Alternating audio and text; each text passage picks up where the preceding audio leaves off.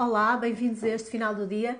Antes de mais, queria deixar aqui uma nota de correção, porque na semana passada referi que os números não estavam a baixar e, uh, com efeito, quando o programa foi para o ar, os números já tinham baixado ligeiramente. Isto deveu-se ao facto de eu ter gravado o vídeo uns dias antes, por razões de agenda, e por isso deixo aqui essa nota de correção. Hoje queria falar sobre uma, um aspecto que também referi na sessão passada, que tem a ver com a tolerância zero à falta de competência, à falta de zelo, à corrupção, à ilegalidade. Nós temos uma tendência muito portuguesa para ser tolerantes ou encarar com uma certa bonobia aquilo que é falta de competência ou falta de zelo, falta de atenção, falta de cuidado dos nossos governantes. Dou aqui alguns exemplos.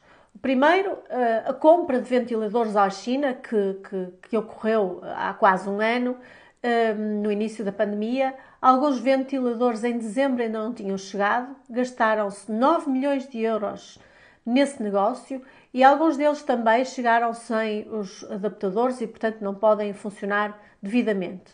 Outro exemplo, a compra de carruagens à Espanha, carruagens que têm amianto, que tem que ser retirado e aquilo é basicamente material de sucata e o amianto vai ser retirado e vai ficar cá. É lixo poluente apuraram-se responsáveis. Uh, outro exemplo, uh, uh, aquilo que se passou com a, vacina da gripe, não chegaram as vacinas a tempo, houve pessoas que ficaram muito tempo à espera de ser vacinadas, apuraram-se responsáveis. Também não se apuraram responsáveis sobre o que se passou com esta suspensão das aulas e a não antecipação de que o confinamento poderia eh, voltar a acontecer. E, eh, e, ao contrário daquilo que o Primeiro-Ministro tinha garantido em abril, que tudo estaria preparado, afinal, nada estava preparado, tanto assim que as aulas tiveram que ser suspensas. Outra coisa, uh, os lapsos no currículo do Procurador Europeu apuraram-se responsáveis por esses lapsos? Também não. Um, ehm, a balbúrdia que foi nas eleições presidenciais, desde logo com a emissão de boletins de voto que tinham um candidato que nunca foi candidato. Apuraram-se responsáveis?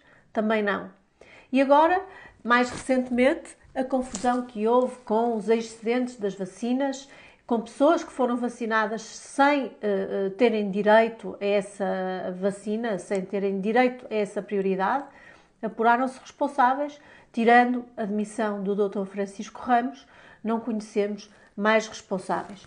Portanto, o meu ponto hoje e a reflexão que queria deixar aqui, aqui é a seguinte: nós temos que ter mais, eh, ser mais exigentes com a forma como avaliamos os nossos governantes. É aquilo que os anglo-saxónicos designam accountability, prestação de contas.